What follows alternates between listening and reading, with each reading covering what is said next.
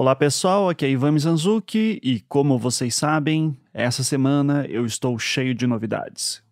Na terça-feira, estreamos o podcast Contra-Ataque, que conta a história de jogadores de futebol que se levantaram contra a ditadura militar no Brasil. Esse é um dos podcasts do Globoplay que eu estreiei na função de diretor. Na quinta-feira, o Projeto Humanos voltou com o seu 17º episódio da quinta temporada, Altamira. E agora, sexta-feira, é hora de eu apresentar para vocês o segundo projeto no qual eu estive trabalhando nos últimos meses como diretor. Seu nome é Pico dos Marins e conta a história de um garoto que desapareceu. Falando assim, parece algo simples e trágico. Mas esse caso tem coisas que, por algum motivo que eu não sei explicar, grudam na gente de uma forma que é difícil tirar da cabeça. A primeira vez que eu ouvi falar sobre esse caso foi em 2018, quando eu ainda produzia o caso Evandro. Eu recebi um e-mail de um cineasta chamado Marcelo Mesquita, falando que já naquela época ele estava investigando a história há anos.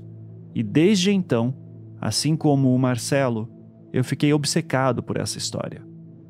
Em 2021, eu vim para Globo e joguei a ideia desse caso para o pessoal aqui dos podcasts. Assim como aconteceu comigo, todo mundo ficou impressionado.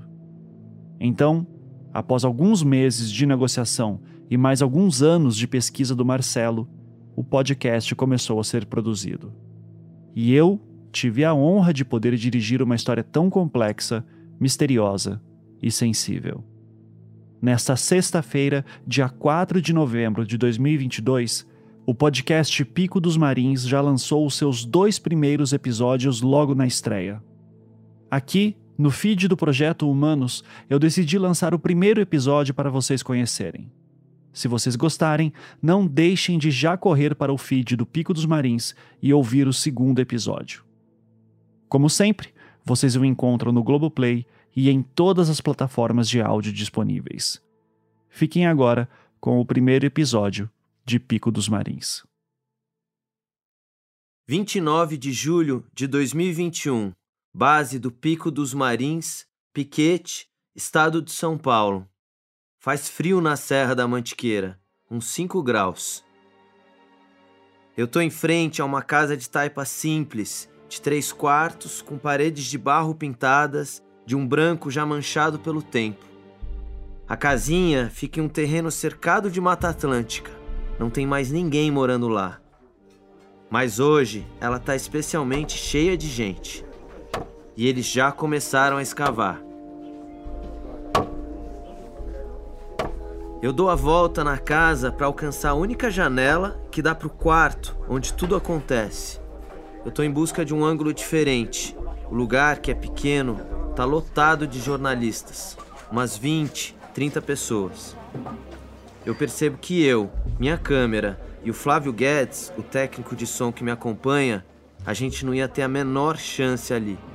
Aquele pessoal é imprensa raiz, tá acostumado com esse tipo de situação. A gente está em 2021, mas essa história, na verdade, começa lá em 1985. E é um pesadelo até hoje para os envolvidos. A gente abre para vocês lá, fotografa do jeito que está. Depois, durante a escavação, a gente dá uma parada, vocês fazem a matéria. Esse é o delegado no comando do caso, o Fábio Cabete. Faz, se quiser, né? Então, acho que está razoável, né? Tá ótimo. Que não, não também não atrapalha o trabalho da escavação, dos peritos, acompanhamento, né? Eu abro a janela de madeira devagar para não ser notado. Encosto o corpo da câmera na esquadria que fica mais ou menos na altura da minha cintura. Estabilizo o quadro e aperto o REC. E respiro aliviado. Eu nem acredito que deu certo. Eu enquadro a cena de escavação. Fitas de isolamento amarelas, equipamentos de coleta de material, detectores de metal, dois cães farejadores a postos, lanternas e marcas de giz delimitando o espaço de um corpo no chão. Parece um set de ficção, mas não é.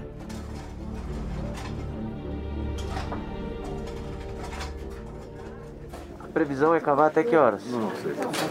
Aí eu não sei dizer. Dois funcionários da prefeitura do município de Piquete fazem rombos no solo que tem uma fina camada de concreto. Eles usam uma enxada e uma picareta.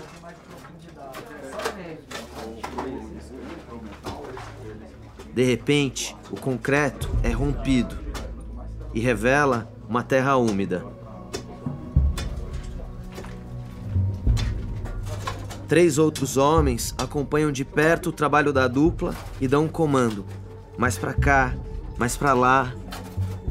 Esses homens têm um distintivo policial diferente pendurado no pescoço, vermelho com os detalhes em dourado.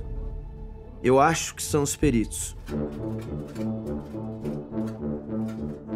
Eu já vi um monte de coisa em uns bons anos fazendo documentários, mas não o que eu estava vendo ali.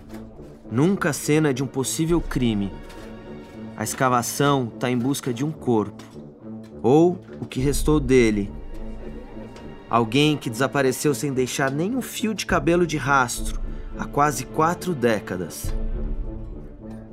Essa área é eminentemente ligada né, a, a, ao IML, porque na eventualidade a gente achar alguma ossada, então ele já, já tem o conhecimento para é, dar um parecer, né? Entendi. É, ele está com uma equipe grande aí, do Instituto Criminalístico e o Ninguém pode afirmar que se trata de um crime, que fique claro. Mas os policiais estão à procura de um cadáver, algum vestígio, alguma explicação. Nesse momento vem na minha cabeça a pessoa ou motivo de tudo isso estar rolando. O porquê de eu estar aqui contando essa história. Ivo Simon, ou o seu Ivo. Um senhor gentil, extremamente educado, um homem magro, um pouco curvado pelo tempo, de óculos profundos, hoje, com 83 anos de idade. À primeira vista, ele parece frágil, mas é justamente o contrário.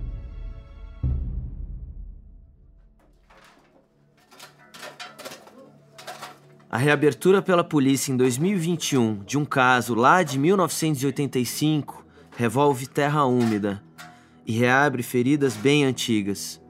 Seu Ivo, que é peça-chave nessa reviravolta, preferiu não estar presente. Ficou na casa dele, na Zona Leste, em São Paulo, mas pediu que de quando em quando eu fosse mandando mensagens por celular com os detalhes. A ansiedade que a situação da escavação provoca me faz entender perfeitamente a ausência do seu Ivo ali. Aí do nada, os peritos informam que as sondas que eles estavam usando detectam material metálico embaixo da terra. Eu escrevo isso para o seu Ivo, mas logo apago a mensagem. Tento reformular a frase e decido mandar uma foto do meu campo de visão com os dois funcionários cavando o que já parece ser uma cova. Me arrependo imediatamente. Imagino como essa imagem bate num pai que busca por seu filho de forma incansável por quase quatro décadas. Mas o seu Ivo é forte, muito forte capaz de mover montanhas literalmente para descobrir o que aconteceu com seu filho. Seu Ivo é o pai da pessoa que aqueles homens, com distintivo vermelho e dourado, esperam encontrar na escavação. Marco Aurélio Bezerra Simo. O escoteiro que desapareceu no Pico dos Marins quando tinha 15 anos de idade, em junho de 1985, que motivou uma das maiores buscas por um civil da história do país, com pelo menos umas 200 pessoas envolvidas, entre militares, bombeiros, mateiros, alpinistas, espeleólogos e até videntes. Um mistério nunca esclarecido pela polícia. Um garoto que simplesmente sumiu, sem deixar nenhum rastro, nada. Esse é o Pico dos Marins, o caso do escoteiro Marco Aurélio. Episódio 1 Uma cova sem resposta.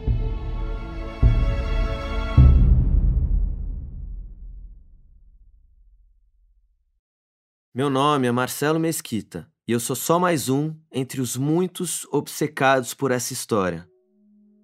Quando a gente entrou em contato com a família Simon em 2017, a nossa proposta era fazer um filme sobre a busca deles pelo filho. Entender o mistério e o que move uma família depois de tantos anos e quem sabe transformar isso num longa-metragem ou numa série documental. Eu tinha uma caminhada aí no audiovisual de 15 anos, alguns filmes lançados. Seu Ivo, então, nos deu carta branca. Só que ao me aprofundar na história, eu percebi que o desaparecimento encostava tanto na possibilidade de encontrar Marco Aurélio vivo, como na de encontrá-lo morto. Um crime ou um não crime. Logo, eu percebi que eu estava num ambiente narrativo novo, um pouco arenoso para mim. Jornalismo investigativo puro, bem distante dos meus trabalhos documentais anteriores. Decidi então entrar em contato com o escritor e jornalista Ivan Mizanzuki, autor de podcasts de sucesso, como o caso Evandro, uma história criminal, difícil e sensível de se abordar que deu o que falar e mudou o destino dos envolvidos. A gente conversou algumas vezes sobre o caso do Marco Aurélio. Ele se animou com a possibilidade de colaborar e me guiar, mas num podcast. Eu nunca tinha feito um podcast mas a ideia de fazer para depois seguir com a série documental parecia interessante. A minha única condição foi que, como eu já estava filmando o caso e a família há um bom tempo, que eu continuasse o processo sempre com uma câmera e não só um gravador de áudio. Então, boa parte do que você vai ouvir aqui está sendo registrado em câmera, uma dinâmica de abordagem que traz uma pegada um pouco diferente para esse podcast. Por ora, o que a gente tem é um absoluto mistério, muitas hipóteses, algumas delas absurdas e até ultrajantes. Como me disse o seu Ivo. É tão irreal, tão irreal essa história, que muita gente não acredita que ela aconteceu. Muita gente não acredita até hoje. Chegam a dizer que Marco Aurélio nunca existiu. Isso é história de montanhista. De fato, existem lendas sobre essa história, mas ela em si não é uma lenda. Marco Aurélio existiu, ou ainda existe, e para que você entenda o que aconteceu e como chegamos até aqui, a gente vai ter que começar lá atrás, lá na década de 80.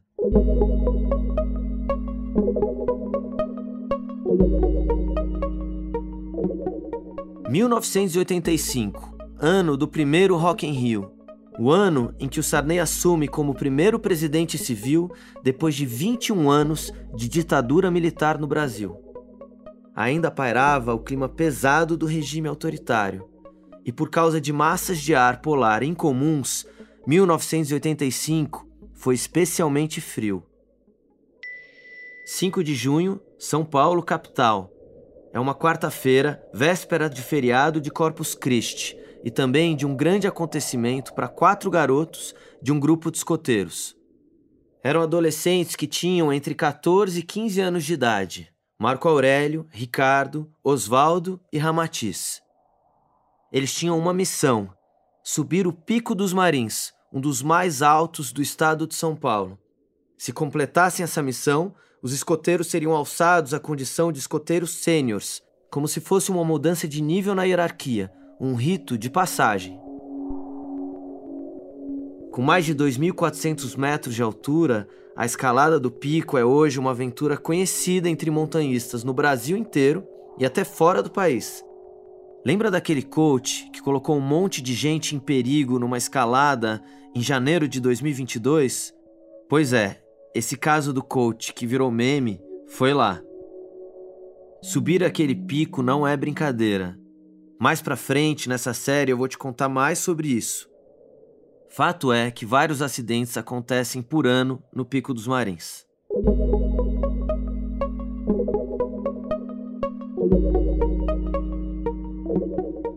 De volta a 1985. E agora imagina comigo o escoteiro Marco Aurélio na casa dele. 15 anos, 1,60m de altura, cabelos e olhos castanhos, um garoto franzino que tinha um grau acentuado de estrabismo. Esse problema na visão fazia ele entortar um pouquinho a cabeça para conversar com as pessoas para enxergá-las melhor. E apesar da limitação física, Marco Aurélio, ou o Caqueio, como ele era chamado pela família, era conhecido por ser alegre, comunicativo e super estudioso do escotismo. Ele era muito místico, Marco, ele só dava risada. Ele enxergava 5% de um olho e 40% do outro. Começou usando óculos, depois não usou mais óculos, porque o médico falou: não adianta. Ele se adaptou tão bem, andava de bicicleta, mas sempre contente, dando risada. Naquela noite fria do começo de junho, além de sorridente, Marco Aurélio estava especialmente animado. É a primeira vez que ele saiu sozinho, sem os irmãos. Ele nunca estava empolgadíssimo porque para ele sair sozinho, sem a família estar junto, era uma vitória.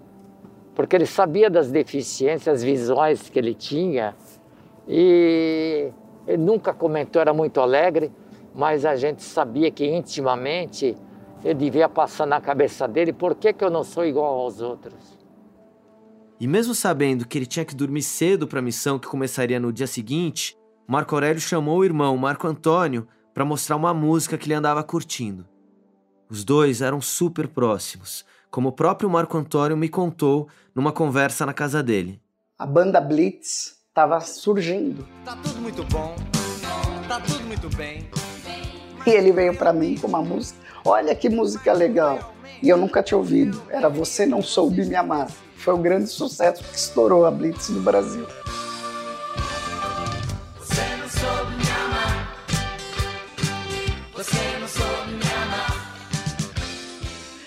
E, ele ficou ouvindo aquela música, eu achei super interessante. Falei, poxa, que música legal. Eu não conhecia. E a gente ficou ouvindo essa música, a gente conversou, jantou. Além do Marco Aurélio e do Marco Antônio, seu Ilvo e Neuma tinham mais três filhos: Adriana, a mais velha, Fábio e Patrícia, a caçula. A Adriana lembra bem dessa época de infância. Então é como a gente sempre aprendeu em casa, é uma mini sociedade, né? A gente estava sendo preparado para é, para a vida, né? De como você compartilhar, de como você dividir as coisas. A Patrícia também tem boas memórias. Ah, eu gostava. Nossa família sempre foi muito unida. Mamãe fazia as trancinhas em mim, arrumava todos os cinco, tudo bonitinhos para ir para a escola. Depois a gente fazia fanfarra, todos juntos. Aí depois veio o escotismo. Então, a família sempre foi muito unida e receptiva. E naquela noite, estavam recebendo um homem de 36 anos chamado Juan Bernabeu. Você ainda vai ouvir muito o nome dele por aqui. Juan era o chefe escoteiro da expedição. Para entender o que é um chefe escoteiro e outras questões, hora ou outra nesse podcast a gente vai precisar se aprofundar um pouquinho no escotismo. Para começar, a gente tem que entender que além das crianças e jovens em formação, sempre existe um adulto responsável pelas patrulhas, o chefe. Na nossa história, o chefe era o Juan, um espanhol radicado no Brasil, encarregado de guiar a expedição dos garotos, a patrulha 240. Ele era um bom chefe. O pessoal adorava ele justamente por ser rígido. E criança gosta de disciplina. Eu não sabia que era assim. Todos os meus filhos tiveram uma formação de caráter, de respeito ao próximo, respeito à natureza, dentro do escotismo. Juan conheceu e se aproximou da família Simon dentro do grupo de escoteiros chamado Olivetano, fundado em 1979 em São Paulo. Os olivetanos hoje não existem mais, mas é importante de entender que os grupos são fundamentais no escotismo. É neles que as atividades são organizadas. Hoje em dia, existe mais de mil grupos escoteiros no Brasil, para se ter uma ideia. Muita gente tem uma visão folclórica do escotismo. Eu mesmo tinha, mas aos poucos eu fui descobrindo a complexidade do movimento, que é voltado para a formação e educação de jovens, cheios de princípio, regras e valores. A família é algo central Pais, mães, filhas e filhos se envolvem bastante nas atividades. Então, nós dormimos no nosso quarto, o Rando acho que dormiu na sala. A gente não tinha tempo ruim, sabe, Marcelo? A gente no escotismo, a gente estava acostumado, a, a, a, gente não precisava de luxo, não precisava nada dessas coisas. É, a gente se adaptava. o escotismo ensinava as pessoas, como ensinou, a se adaptar ao momento. Nós combinamos, inclusive aqui, quando nós jantamos, no, que ia viajar no dia seguinte, que eu fui levá-los até a rodoviária. Juan, tem o guia lá. Não suba sem guia. Porque tem um provérbio que diz assim: os acidentes não acontecem, são causados. Se você tomar cuidado, o acidente não acontece.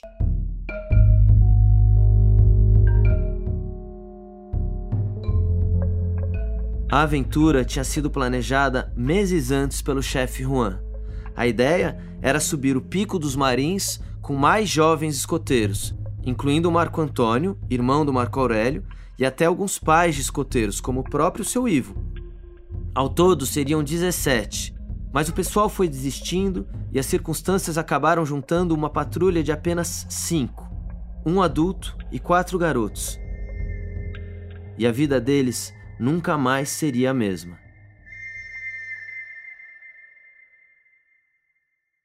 Eu levei eles até o metrô do Tatuapé. E lá, os outros pais levaram o Oswaldo, o Ricardo e o Ramatiz. E aí e se encontraram todos lá. De lá eles foram até o terminal de Santana. Na estação, seu Ivo se despediu do filho um momento congelado na memória. Eu levei o Juan e o Marco Aurélio até o metrô. Foi lá que ele me deu um abraço. E naquela hora passou na minha cabeça que eu nunca mais ia ver. Ia vê-lo. Eu gosto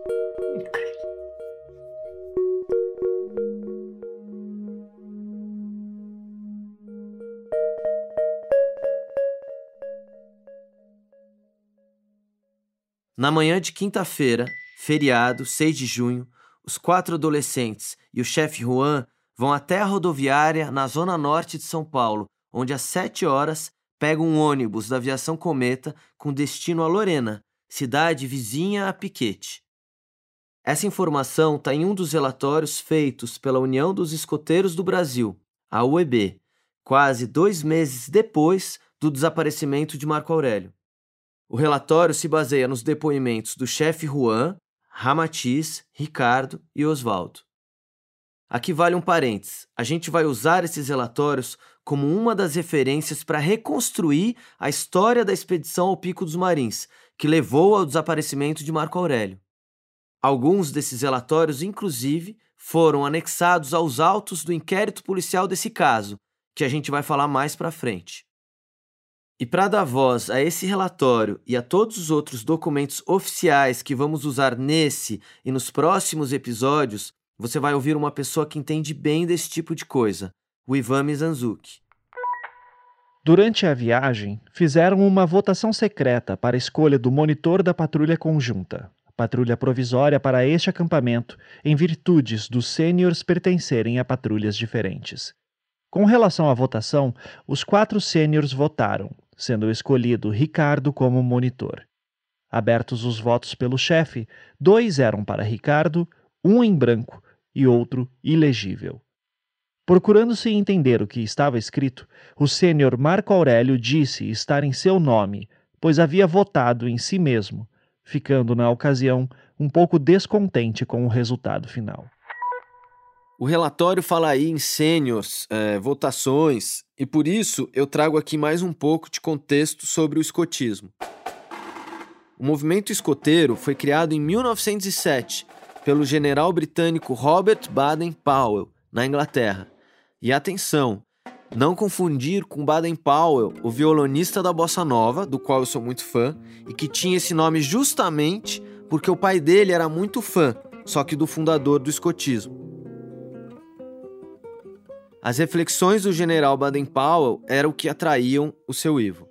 O escotismo é uma preparação dos jovens para a vida. Porque o Baden-Powell, quando fundou o escotismo, ele observou que no, no grupo que ele comandava, os soldados eram ótimos soldados, mas não tinham nenhuma preparação para enfrentar diversidades. Então ele criou o escotismo e o livro mais vendido no mundo durante muitos anos foi Escotismo para Rapazes. É fantástico o ensinamento. E respeitar o próximo, aquilo que eu te falei. E fazer o melhor possível sempre. Meus filhos até hoje lembram disso. Nossa, eles adoram escotismo. No escotismo, de acordo com a idade, os participantes vão ganhando experiência, mudando de ramo e se graduando, parecido com as patentes militares. Entre 6 e 10 anos, eles são lobinhos. Entre 11 e 14 anos, escoteiros. Entre 15 e 17 anos, viram ramo sênior. E dos 18 aos 21 anos de idade, tornam-se então pioneiros. Esse universo todo também tinha atraído o escoteiro Ricardo, aquele que foi eleito monitor da Patrulha 240, de acordo com o um relatório lá de 1985.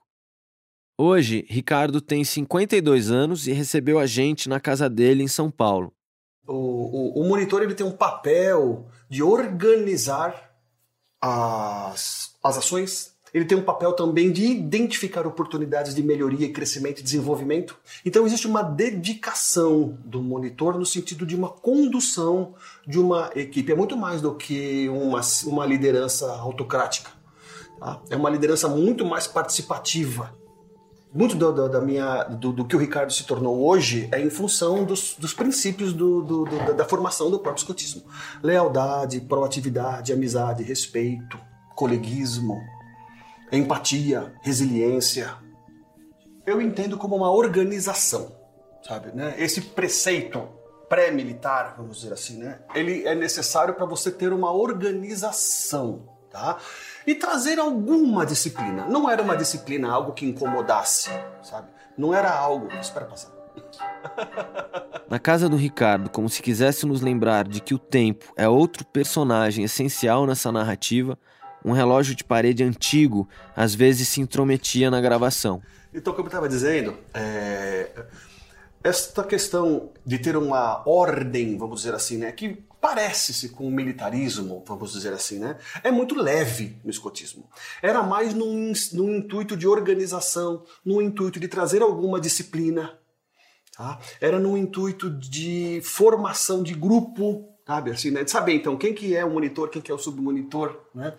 É, quem que é o chefe, para quem que a gente tem que organizar, o que, que é certo fazer, o que, que é errado fazer. Isso nos balizava enquanto atitudes, mas não nos tolhia enquanto pensamento.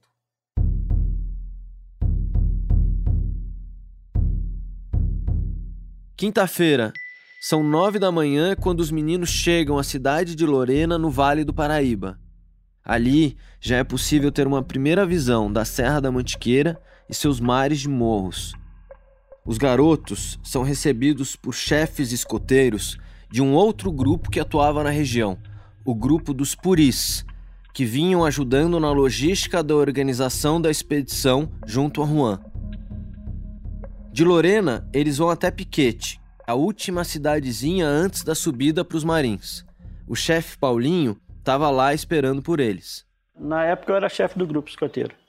Grupo escoteiro por isso, que é aqui de Piquete. A gente fazia o, básico de escoteiro, né? Nós tinha a tropa sênior, tropa, tropa escoteiro e tinha os lobinhos também, né? Então nossa atividade era to, todo sábado aqui na, no ginásio ali da, da, da, fábrica, da fábrica aqui em Piquete, aqui em si. Eu gostava, porque participava eu e meu filho, né? O Paulinho me contou sobre a chegada do grupo na casa onde o pessoal acampava antes de subir a montanha. Nessa época eu tinha uma Kombi, então fui incumbido de levar os garotos até, até lá o, na casa do seu Afonso. Chegando lá, eu conversei com o seu Afonso, expliquei para ele do, do grupo, o Juan também conversou com o seu Afonso. Diante disso, acertamos o horário para mim na, no domingo ir buscá-los para trazer de volta a Piquete. Aí, baseado nisso, o pessoal foi acertar lá onde eles iam acampar, armar as barracas, negócio todo, e eu vim embora. O seu Afonso é outro personagem central dessa história. Ele morava na única casinha que ficava na base do Pico dos Marins. Guarde essa informação.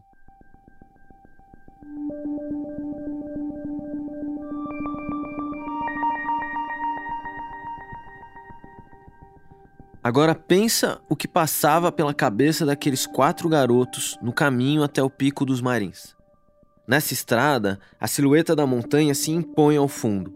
São muitas camadas até o cume, que é inteirinho cercado de rochas meio agudas. Não tem aquela vegetação típica da mantiqueira de Mata Atlântica.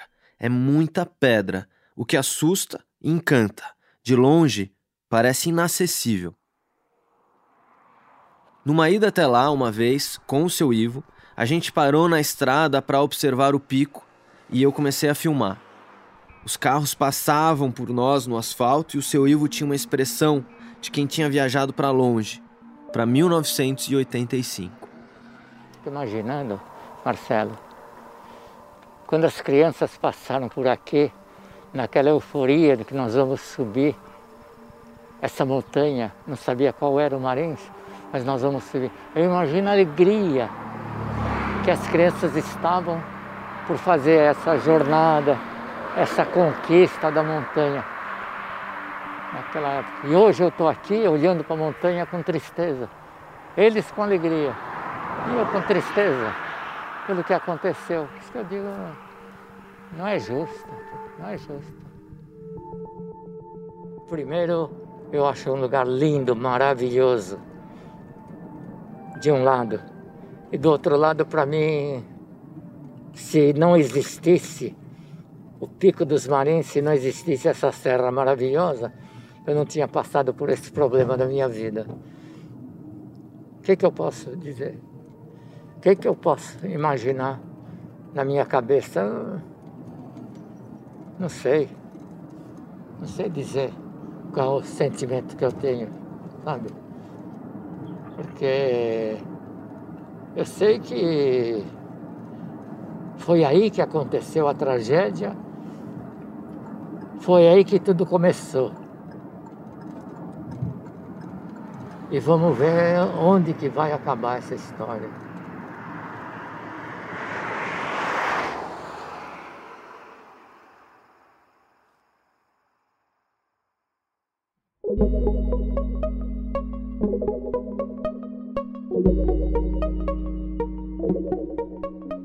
Voltando ao tempo e sua cronologia, estamos na quinta-feira, 6 de junho de 1985, por volta do meio-dia. Os garotos e Juan chegam à casa do seu Afonso. Ali é a base do Pico dos Marins. É o último ponto de abrigo antes do começo da trilha. Sabe aqueles filmes de escalada no Everest? que sempre tem um acampamento onde o pessoal se aclimata antes de subir?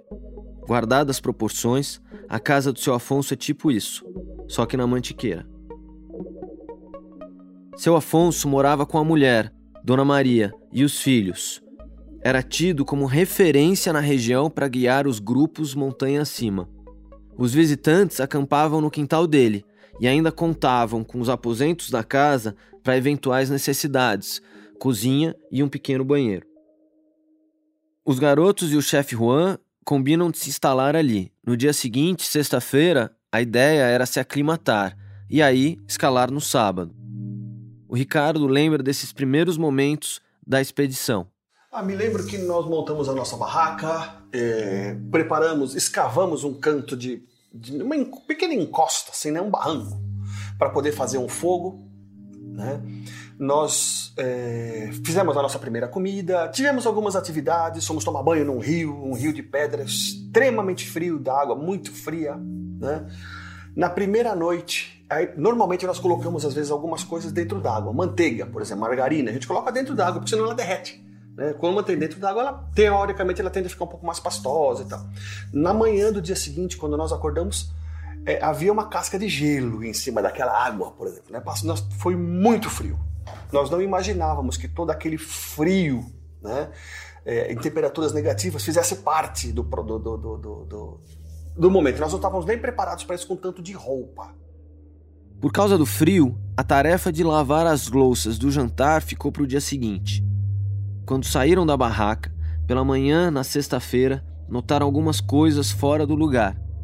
Isso chamou muito a atenção do grupo. O chefe Juan foi o primeiro a sair da barraca. Ricardo reparou que suas botas, dentro de um plástico, não estavam no lugar que haviam sido deixadas, fora da barraca. a lata de óleo que estava fora da barraca, encostada ao barranco, foi encontrada vazia, perto das botas em direção à casa, bem distante das panelas, que estavam à esquerda da barraca, algo distante. Não foram encontrados vestígios do óleo da lata. Começaram a procurar tudo. Notaram a falta de um garfo e as tampas das marmitas do chefe Juan e Marco Aurélio. Dos ovos, e a lata de manteiga não foi encontrada, só um pedaço mastigado pelo cachorro. Lá na frente, nas investigações, o fato do grupo ter os pertences revirados renderia muita discussão. Marco Aurélio, que era bem magro, 43 quilos, lava a louça e fica com as mãos duras, gelado da cabeça aos pés. Ele tenta se enrolar em jornais e panos. O Ramatiz empresta luvas e o Osvaldo faz massagem em suas mãos. O chefe Juan ensina exercícios para ele se esquentar. Mas é só diante da fogueira que isso finalmente acontece. A sexta-feira ainda tem banho no rio, depois de uma boa caminhada, macarrão com sardinha no almoço e uma parada para cortar lenha. Apesar do frio e dos aparentes perrengues, eu consigo ver um chefe escoteiro e quatro adolescentes felizes, cumprindo suas tarefas no acampamento aos pés da montanha, na véspera da tão aguardada escalada. Só que ficou pendente uma questão importante: falar com seu Afonso sobre a subida. O grupo de escoteiros local, os Puris, tinha dito ao chefe Juan que ele deveria subir com seu Afonso. E lembra do conselho do seu Ivo? No jantar aqui, na minha casa, que ele dormiu na minha casa um dia antes de viajar. É, mas no jantar eu falei, Juan, o guia está lá à disposição, não vá subir sem guia. Esse é um ponto que até hoje rende muita discussão, algo que ainda tira o sono do seu Ivo. Os relatórios e depoimentos sobre o porquê de a expedição chefiada por Juan não ter ido com seu Afonso são contraditórios há um conflito de versões. O chefe Juan diz nos autos da época que seu Afonso estava ocupado e não poderia subir. Já seu Afonso diz que estava à disposição, mas que Juan preferiu subir sozinho. A gente entrou em contato com Juan, que hoje vive em Manaus. Ele não quis gravar uma entrevista para o podcast, mas disse que podíamos usar as suas declarações públicas e esclarecer dúvidas pontuais por escrito. Seu Afonso já é falecido. O fato é que o grupo acabaria subindo o Pico dos Marins sem o guia local.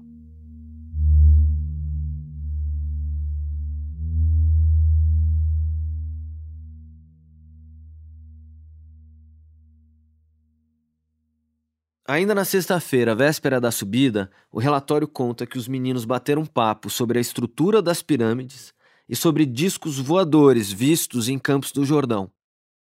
No jantar, macarrão com linguiça e legumes. E aí acontece um outro momento que vai ser relevante para pensar o que rolaria depois: o chamado fogo de conselho. É um momento muito forte e simbólico dentro do escotismo. O Ricardo fala mais sobre isso ele é um momento no qual, ao redor de uma fogueira, né, nós é, trazemos ali né, um, um, situações. Às vezes a gente fazia pequenas enquetes, né, fazíamos pequenas enquetes. Era um momento de, de conversa, era um momento de, de união. Tá? E muitas vezes é, o fogo de conselho era feito no último dia, não foi esse caso. Né? E no último dia nós às vezes fazíamos um, como se fosse um ritual de despedida, né? um ritual de união. Né? Fazemos, falávamos sobre as coisas certas que fizemos, falávamos sobre algumas coisas erradas que fizemos, nos delatávamos quando fazia alguma coisa errada, suponha. No fogo de conselho, eles decidiram eleger um novo monitor para o grupo, no lugar do Ricardo, no dia da expedição. Dessa vez, o Marco Aurélio foi o escolhido. Lembrando que o monitor é quem coordena as atividades da patrulha e na hierarquia fica abaixo só do chefe. Uma pergunta que fica é por que, que a eleição de monitoria foi refeita. Nas minhas pesquisas, eu entendi que, como era uma patrulha provisória, trocar de monitor é algo comum. Mas eu suspeito também que, por Marco Aurélio ser o escoteiro com mais conhecimentos teóricos e técnicos do grupo, o chefe Juan pode ter tentado buscar um equilíbrio de egos. Afinal, Marco Aurélio esperava muito pela monitoria. Ele tinha um maior número de insígnias, tinha feito cursos de sobrevivência na mata com o COI, o Comando de Operações Especiais da Polícia Militar. Conhecia o manual do escoteiro de trás para frente. O irmão do Marco Aurélio, o Marco Antônio, lembra disso. Dentro da patrulha, cada um tinha um papel. Né? Então nós sabíamos, pela forma da pessoa se portar, quem tinha ou quem não tinha condição de assumir determinados papéis. Então, o Marco Aurélio, entre o Marco Aurélio e o Ramatiz, o Marco Aurélio estava muito mais tempo no escotismo, o Marco Aurélio tinha feito muito mais cursos, ele era o mais preparado. Em um segundo relatório sobre a excursão, a descrição daquele fim de dia, sexta-feira, 7 de junho, termina mencionando que cada escoteiro fez uma oração individual antes de se deitar e acordar para um dia que eles jamais imaginariam ser tão difícil. E naquele local, à vista do Vale do Paraíba e das montanhas selvagens, estávamos realmente mais perto de Deus. Às 21 horas, fomos dormir.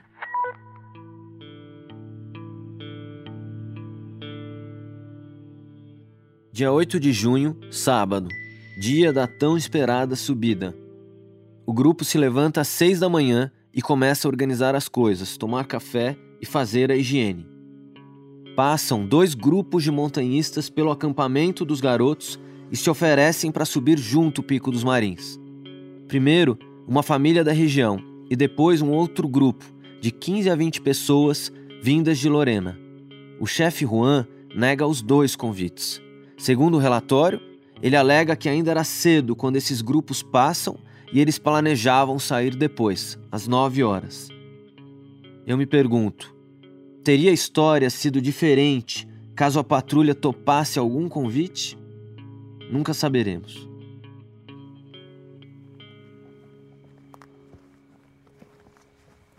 Por volta de nove da manhã, com uma única mochila com enlatados e uma panela, a patrulha 240 dá a largada para conquistar a montanha. Ou quase isso. Como se a história quisesse nos alertar, os primeiros passos foram em falso.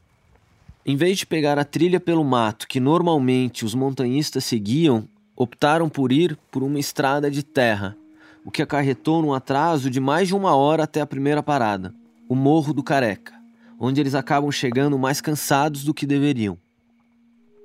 Foi o primeiro erro do grupo na subida.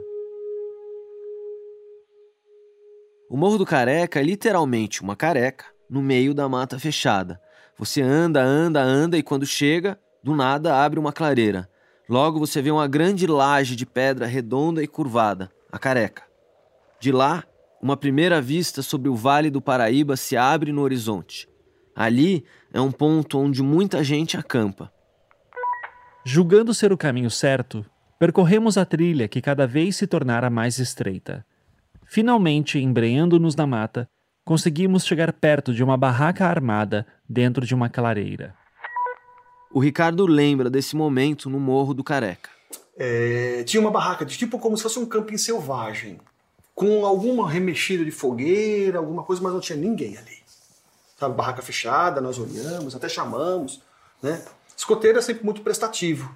Então nós gostaríamos de saber se não é mera curiosidade, era para prestar algum, tapo, algum apoio. Tá precisando de alguma coisa? Tá tudo bem aí? Tá tudo certo? Né? Vamos chamar ver se tem alguém aí.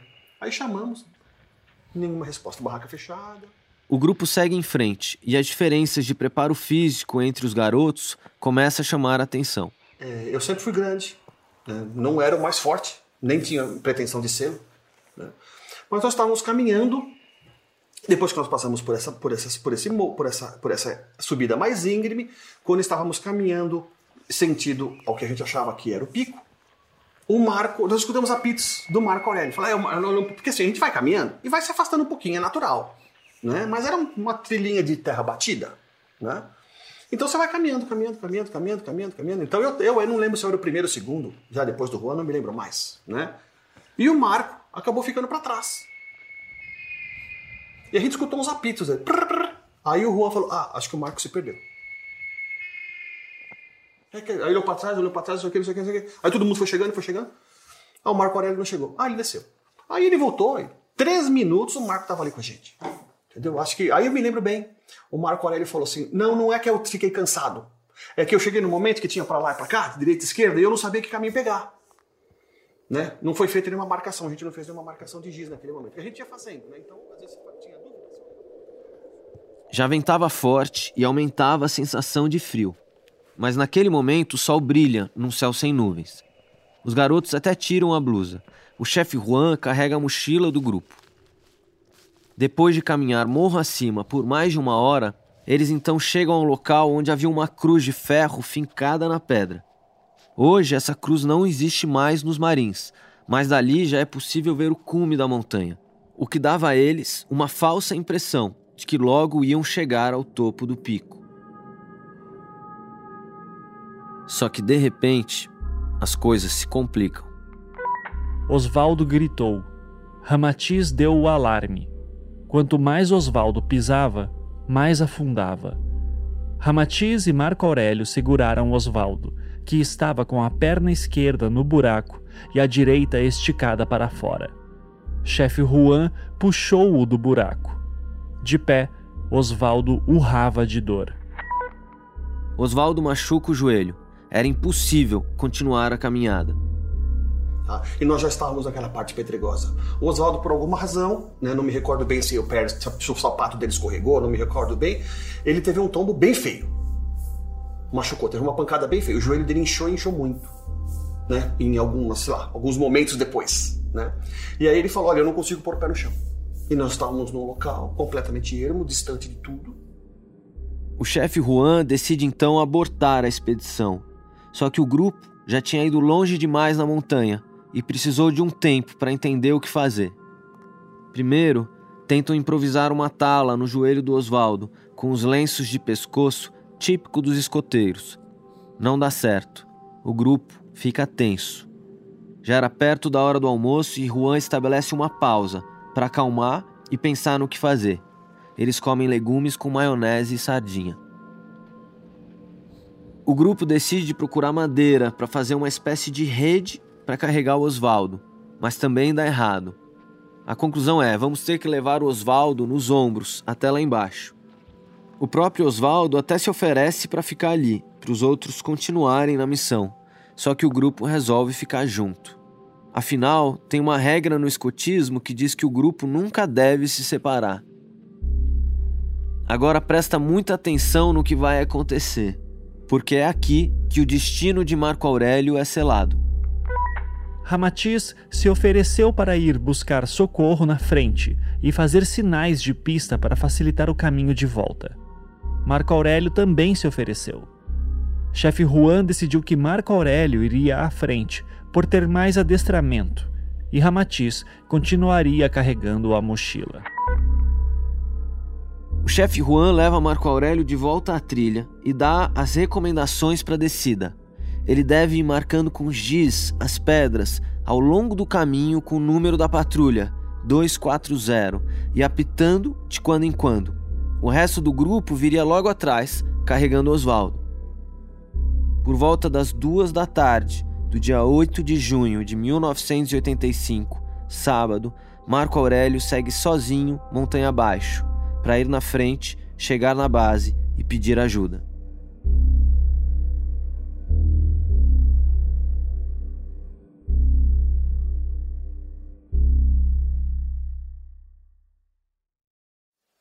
Então eu entendo a decisão lá na hora, foi quase como um colegiado. Me lembro muito bem do momento né, no qual o Oswaldo havia se machucado. É, eu e Juan, por sermos maiores e mais fortes, estávamos ajudando o Oswaldo na descida, porque não é algo simples. Pode parecer que é uma simples caminhada, não é. Não é uma escalada de corda, mas não é algo simples. Tá? Uh, o Ramatiz estava carregando a mochila com os nossos pertences e o Marco Aurélio basicamente acompanhando, olhando um primeiro local onde pisar. Uh, e num dado momento o próprio Marco se voluntariou. Né? É, acho que esse é o grande momento da vida de todos nós, né? É louco pensar que esse é o Ricardo, mais de 37 anos depois, olhando para o exato instante que mudaria completamente a vida dele e dos amigos dele. Mas ali, em 1985, parecia que ia dar tudo certo. Ele se voluntariou e falou assim: Ó, oh, pessoal, então enquanto né, vocês estão aí com certa dificuldade para poder, é poder acompanhar o Oswaldo, eu vou na frente. Chegando lá, eu já arrumei um carro, ou já liguei para uma ambulância para esperar vocês. Né? E nós é, minimizamos risco, os riscos daquele pico. Nós minimizamos, nós não conhecíamos as nuances daquele local. O Marco Aurélio era de fato mais frágil do ponto de vista físico, mas ele era também muito estudioso, lembra? Estava pronto para exercer a liderança da monitoria. Só que ao concordar em mandar o Marco na frente, o chefe Juan quebrou aquela regra básica do escotismo: nunca separe o grupo. Isso atormenta o seu Ivo até hoje. Por que, que ele não aceitou o guia? Por que, que ele liberou Marco Aurélio sozinho para ir à frente, sabendo que ele tinha deficiência visual? E não só o Marco Aurélio, não podia liberar ninguém, porque a regra do escotismo, de qualquer grupo, seja de bombeiros, seja de policiais, grupos de estudantes, não se separa um elemento no meio de um local desconhecido. E ele fez isso. Quer dizer, numa montanha de pedra, você diz, ah, vai buscar socorro. Onde? É um absurdo. O Marins é algo interessante. Porque quando você fala, eu vou descer, o que, que você imagina que você vai fazer? Que você vai, como a própria palavra sugere, descer. Você vai pegar um, um, um aclive e vai seguir. O Pico dos Marins, você acompanha ele por cima para você descer. Você vai acompanhando ele pelo cume, vai, vai, vai, vai, e sai, passa ali no Morro do Careca e sai. Se você descer, você pega trechos de mata fechada, que foi isso que aconteceu não só com o Marco, como conosco também. Marco Aurélio ia na frente e o combinado parecia funcionar. Mas, segundo o relatório, em apenas 30 minutos, tudo muda. Às 14h30 ou 14h45, ouvimos pela última vez antes. Devido ao estado de saúde de Osvaldo, não pudemos seguir o percurso assinalado, desviando-nos e não encontrando mais os sinais. O grupo passa por duas marcações de giz nas pedras feitas por Marco Aurélio. Aí, diante de uma bifurcação na descida, o chefe Juan decide virar à direita com os três garotos. Marco Aurélio tinha virado à esquerda. E esse é um grande ponto de discussão, um dos principais dessa história. Por que Juan escolheu um caminho diferente e que se revelaria muito mais longo para descer a montanha? Foi um desvio sem volta. A partir daquele momento a gente perdeu completamente a noção de direção e, e passado um pouco ainda caiu a noite. Sem Marco Aurélio, o grupo do chefe Juan pega uma trilha pouco comum que os leva para a mata fechada. Uma caminhada que era para durar umas duas ou três horas até a base na casa do seu Afonso duraria 12 noites adentro e provavelmente com sensação térmica abaixo de zero. A gente foi checar as temperaturas de 85 e tomou um susto quando viu que não só junho foi o mês mais frio em décadas, como dia 8 de junho foi o mais frio do ano no estado de São Paulo. É, todos nós sentimos medo, evidente. Mas ao mesmo tempo eu me sentia protegido por estar no grupo e por estar junto com o Juan. Que a todo tempo deu toda a atenção e o cuidado e ao mesmo tempo organizou a nossa descida. Fez muito frio naquela primeira noite, muito frio. E nós estávamos de bermuda e manga curta. Não havíamos nos preparado para passar a noite. Ninguém tinha uma blusa de frio. Não tínhamos nem mantimento de alimentação. Mal tínhamos uma reserva de água para aquela noite. E o Juan nos manteve em movimento, porque a todo tempo a gente pedia para o Juan: Juan, deixa a gente dormir. Juan, deixa a gente descansar. Juan, nós estamos cansados. Ele falava: Não, não, vamos seguir. Hoje eu entendo por quê. Porque talvez a gente poderia ter sofrido processos de hipotermia. É, estar perdido numa mata é algo que é, a grande maioria das pessoas, e espero que nunca tenham essa oportunidade, essa, essa, essa, essa sensação, essa vivência, porque é algo assustador é uma escuridão completa. Eles seguem a caminhada, preocupados com Marco Aurélio, mas imaginando que ele teria chegado à base do acampamento sozinho. O Ramatiz bastante calmo também. Tá? O Oswaldo se queixava muito de dor. Se queixava muito de dor. Não chegava a gritar, mas falava, ai, ai. Se queixava muito de dor. A, a- a cada movimento que ele fazia, que era um pouco. No começo, logo após o acidente, ele é, é, é, uivava de dor. Quando ele bateu a perna, quando ele bateu o joelho. Depois, com o tempo, ele foi diminuindo a queixa. A gente até perguntou pra ele, Oswaldo, você tá bem? Oswaldo, você tá bem? Ele falou, cara, ainda dói. Mas é algo que eu consigo tolerar e eu tô conseguindo apoiar um pouco mais o pé no chão. Vambora, vambora. Né? Pensando no grupo também. Ele valentemente, bravamente lutou contra a própria dor. Nós somos forjados a fogo no escotismo, sabe? No bom sentido, né? De personalidade, de grupo, de organização, de amizade.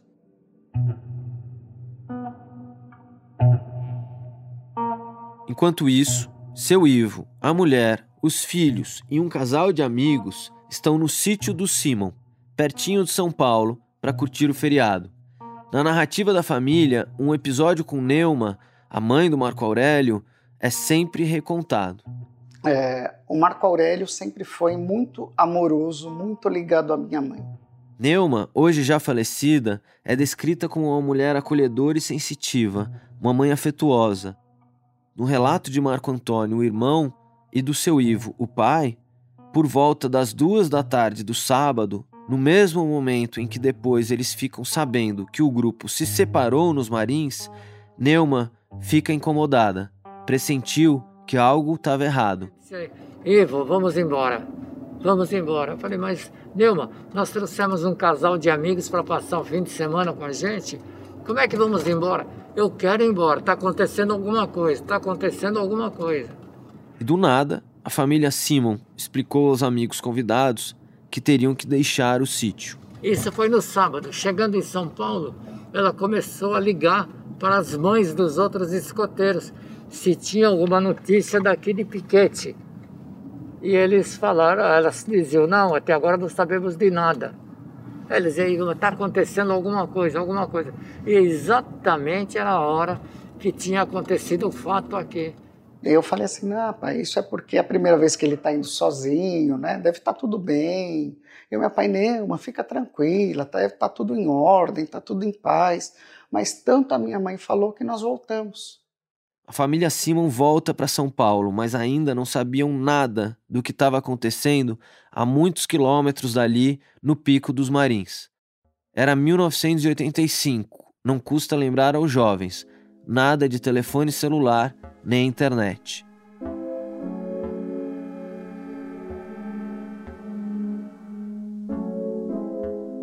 Já na madrugada de domingo, 9 de junho, os escoteiros cansados seguem as estrelas rumo oeste, guiados pelo chefe Juan. Eles continuam por horas com dificuldades pela mata, perdidos, até chegar a uma casa que finalmente dá uma pista de onde estão. Quando nós chegamos, nós somos, imagina, né? Quatro, cinco, quatro pessoas chegando lá de madrugada, sei lá, quatro da manhã, três da manhã, não me lembro bem, né? É, gritando, estamos perdidos, estamos precisando de ajuda, né? A pessoa da fazenda, do sítio, nos recebeu com uma espingarda na mão. Né? Não nos apontou, né? Mas ele estava com a espingarda na mão, estava com medo. Aí nós falamos, o Juan praticamente conduziu a conversa. Olha, nós estamos... E resumindo, na conversa, Juan descobriu que o grupo andou tanto que cruzou o limite do estado e já estava lá no sul de Minas, em Marmelópolis. Essa fazenda onde eles chegam era a propriedade do seu filhinho, que recebe os escoteiros com a arma. Eles estão a seis quilômetros, pasmem, da casa do seu Afonso, a base do acampamento, para onde só conseguiriam voltar perto das cinco da manhã do domingo. Lembrando, eles tinham saído às nove da manhã do sábado, quase 20 horas antes. O Ricardo conta o que lembra dessa chegada. Quando nós voltamos ao acampamento, nós encontramos uma situação muito inusitada. A nossa, barraca estava semi-derrubada. né? A barraca era formada de duas estacas, né? um processo bem simples. Né? Duas estacas. Uma das estacas estava derrubada para dentro. Ah, então, né, puxa, o que será que aconteceu? Será que foi o Marco né, que veio aqui? Né? Chegamos lá, primeiro momento nosso foi procurar o Marco. Procurar Marco Aurélio. Marco Aurélio, Marco Aurélio, aqui, procura, procura, procura. Ele não estava. Devido ao fato da barraca estar derrubada e com algumas coisas reviradas, né, nós falamos, ah, talvez o Marco tenha estado aqui, deva ter pego alguma coisa, né, e deva ter saído procurado ajuda. Né? Nesse momento, é, nós abrimos ali né, um, uma lata de leite condensado para a gente comer alguma coisa, porque não tinha comida pronta, não tinha nada preparado. Né? Abrimos uma lata de leite condensado, né? comemos de colher ali rapidinho. Às seis e meia da manhã do domingo, o chefe Juan sai sozinho para procurar Marco Aurélio na trilha. Tá, então o Juan falou: vocês fiquem aqui, vocês descansem. Né? E nisso ele foi. Aí ele foi, e aí nós ficamos sabendo que o Marco Aurélio não tinha aparecido. O chefe Juan só volta às 10 e meia da manhã, sem sucesso, de acordo com o relatório dos escoteiros. Guarda essa informação, porque a escolha de Juan de procurar por Marco sozinho por quatro horas na mata vai levantar muitas suspeitas mais adiante no caso. É, nós, no escotismo, nós temos por hábito, às vezes, respeitar toques de apito. Tá? Então, o que, que significa o apito com três sons contínuos, né? Ah, seguindo até um pouco o modelo de código Morse. Né? Então, três curtos, três longos, três curtos, três longos, alguma coisa, a gente sabia que era um SOS. Tá? Então, é, e o Juan tinha um apito muito forte, né? podia ser ouvido de longe.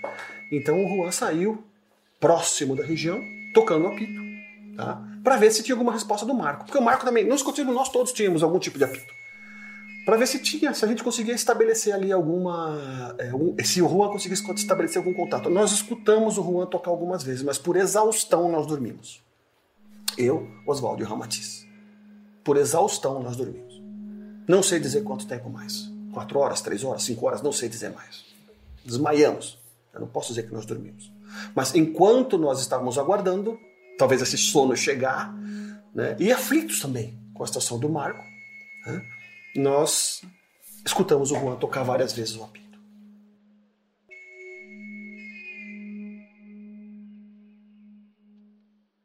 Bom, pra gente não se perder no tempo, é domingo, 9 de junho.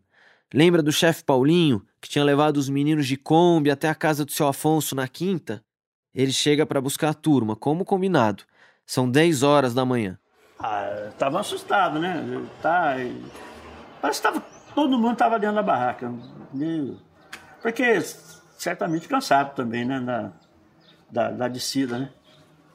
Peguei meu filho novamente, a gente veio aqui na barreira para poder fazer contato, porque lá não tinha, naquela época não tinha celular, não tinha nada. Não, não, não tinha mesmo, não. Aí eu vim na barreira aqui, daí eu liguei pro Gugu, narrando o acontecido. O Paulinho menciona aí o Gugu, ele era o principal chefe no grupo de escoteiros de piquete, o Grupo Puris, que tinha ajudado o Grupo Olivetano de São Paulo nos preparativos para a subida dos Marins. Aí foi que acionou aqui em Piquete um pessoal nosso aqui do apoio do grupo, que foi mais ou menos, umas, umas, se eu não me engano, umas cinco pessoas que foram para lá para poder fazer uma, uma varredura, né? E nesse período estava assim meio já querendo chover, meio já com aquela neblina danada, né? E nós saímos gritando. O chefe Gugu chama outros integrantes dos Puris para ajudar. Esses chefes entram mais uma vez com Juan na trilha para buscar Marco Aurélio por conta própria. E um detalhe: eles optam por não avisar a polícia que o garoto estava perdido. Às quatro e meia da tarde, as buscas lideradas por Gugu são suspensas pelo mau tempo. Eu me lembro é, de um sentimento de, é, meu Deus, o que, que aconteceu? Meu Deus, cadê o Marco? Sabe? Me lembro de um sentimento muito entristecido, todos nós, aflitos e entristecidos, porém confiantes. Esse era o meu sentimento. Falei, não, daqui a pouco ele aparece, daqui a pouco o Marco está aí. Então, nós tínhamos uma certeza, apesar da aflição, né? Nós tínhamos uma certeza. Daqui a pouco o Marco aparece. Daqui a pouco ele está por aqui. Daqui a pouco ele dá um abraço no nosso amigo. E nós saímos gritando o nome do garoto e com apito, tá? Uma turma gritando, pai, mas não, não tivemos nada, retorno nenhum, né?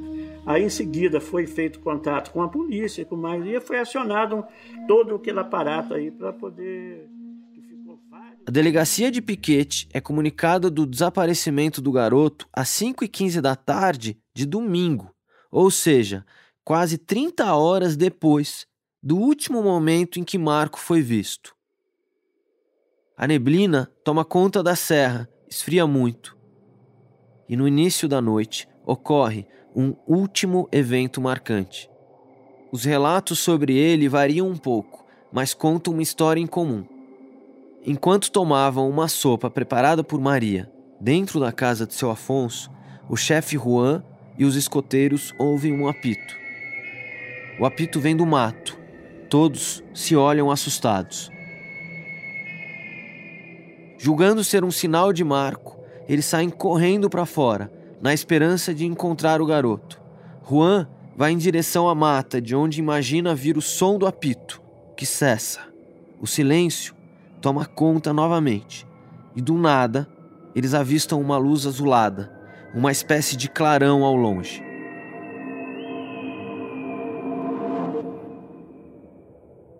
Apesar do fato ter sido relatado à polícia, segundo os autos e depoimentos da época, nunca acharam nenhum apito nas proximidades ou algo que explique esse estranho clarão azul.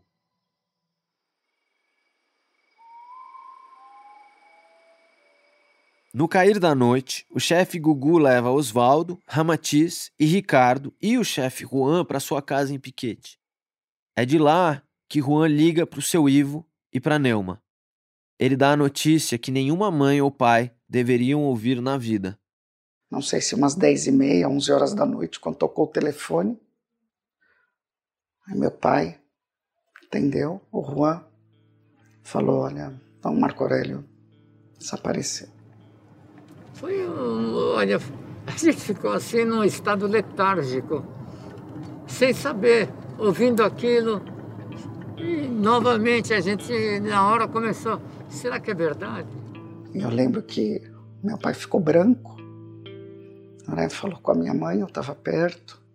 E aí foi uma sensação terrível, né? Será que está acontecendo isto? Será que era verdade? Era verdade. Até hoje, 37 anos depois, uma triste verdade.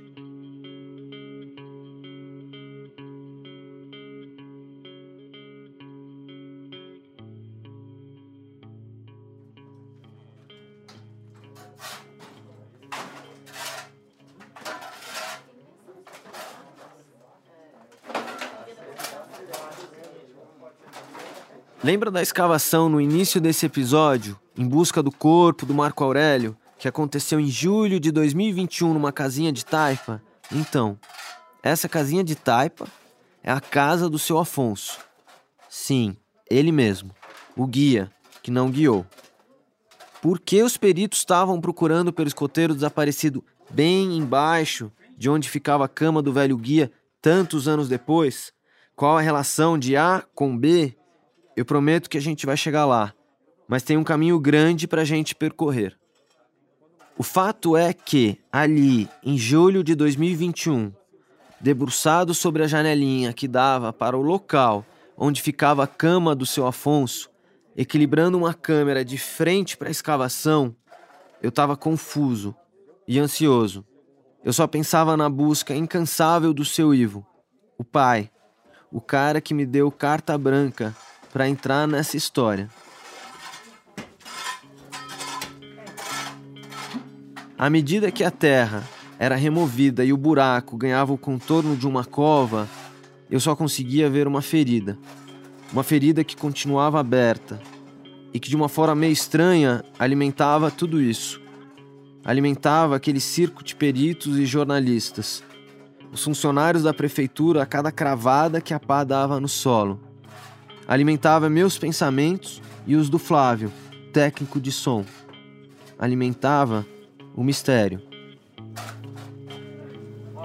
Pressão. Busca. É. Tem como ele sentir cheiro tantos anos depois? Dependendo de como o cheiro ficou armazenado, sim. Como aqui é alto e frio, pode fazer um bolsão lá. E quando eu digo que é meio estranho, é porque a loucura da história é tanta que toma conta de você. O mistério age meio como uma droga, é algo maior. E do nada você começa a se perguntar de novo: mas e se acham um escoteiro ali, quase quatro décadas depois dele ter sumido? E se não tem corpo? Entende? O pensamento que deve estar tá aí te incomodando enquanto você me escuta ruminando a sua cabeça se tudo isso é crível ou não é exatamente o que me incomodava durante as escavações. E ao mesmo tempo, é o que me movia, me fazia continuar, me faz continuar. Mas a verdade é que existiam ali também fatos e provas de que o que levou a polícia a escavar aquele local aquele dia foi um equívoco, um grande equívoco, um desvio de rota, mais um desvio de rota. E assim, seguindo a rota errada, apesar de toda a equipe de experts e peritos, criminais, procedimentos e principalmente de toda a expectativa causada pela escavação, Marco Aurélio não estava lá. Nada foi encontrado, nenhum vestígio, nenhum fio de cabelo. Todos foram traídos pelo mistério. Só que nem tudo foi em vão, porque para que as escavações fossem feitas em 2021, o inquérito que estava fechado precisava ser reaberto. E ele estava arquivado desde 1989 e graças à persistência do seu Ivo, ele foi reaberto. E isso é uma vitória muito importante para a família de um desaparecido manter o caso vivo.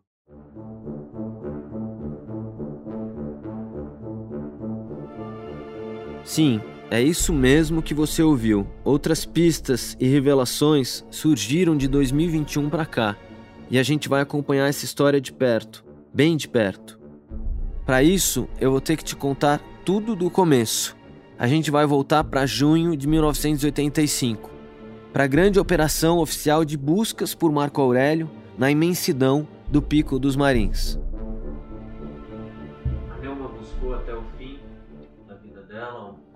No final, ela já não acreditava mais que ele estava vivo. Ela dizia: Eu para, para, porque você vai. Eu dizia: Eu não posso parar. Eu acho que a gente tem uma missão aqui na, na terra. Eu não posso dizer para o meu filho, eu vou te abandonar. Não posso. Enquanto eu não tiver uma prova em contrário, eu vou procurar ele vivo. Enquanto eu não tiver uma explicação para isso, não vou ter paz.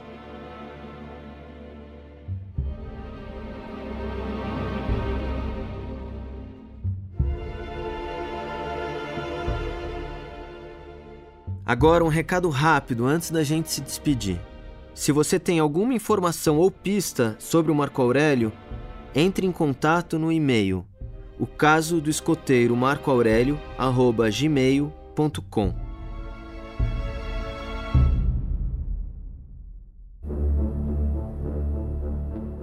Pico dos Marins é um podcast original Globoplay. Eu sou o Marcelo Mesquita e assino a direção, o roteiro e a criação do projeto.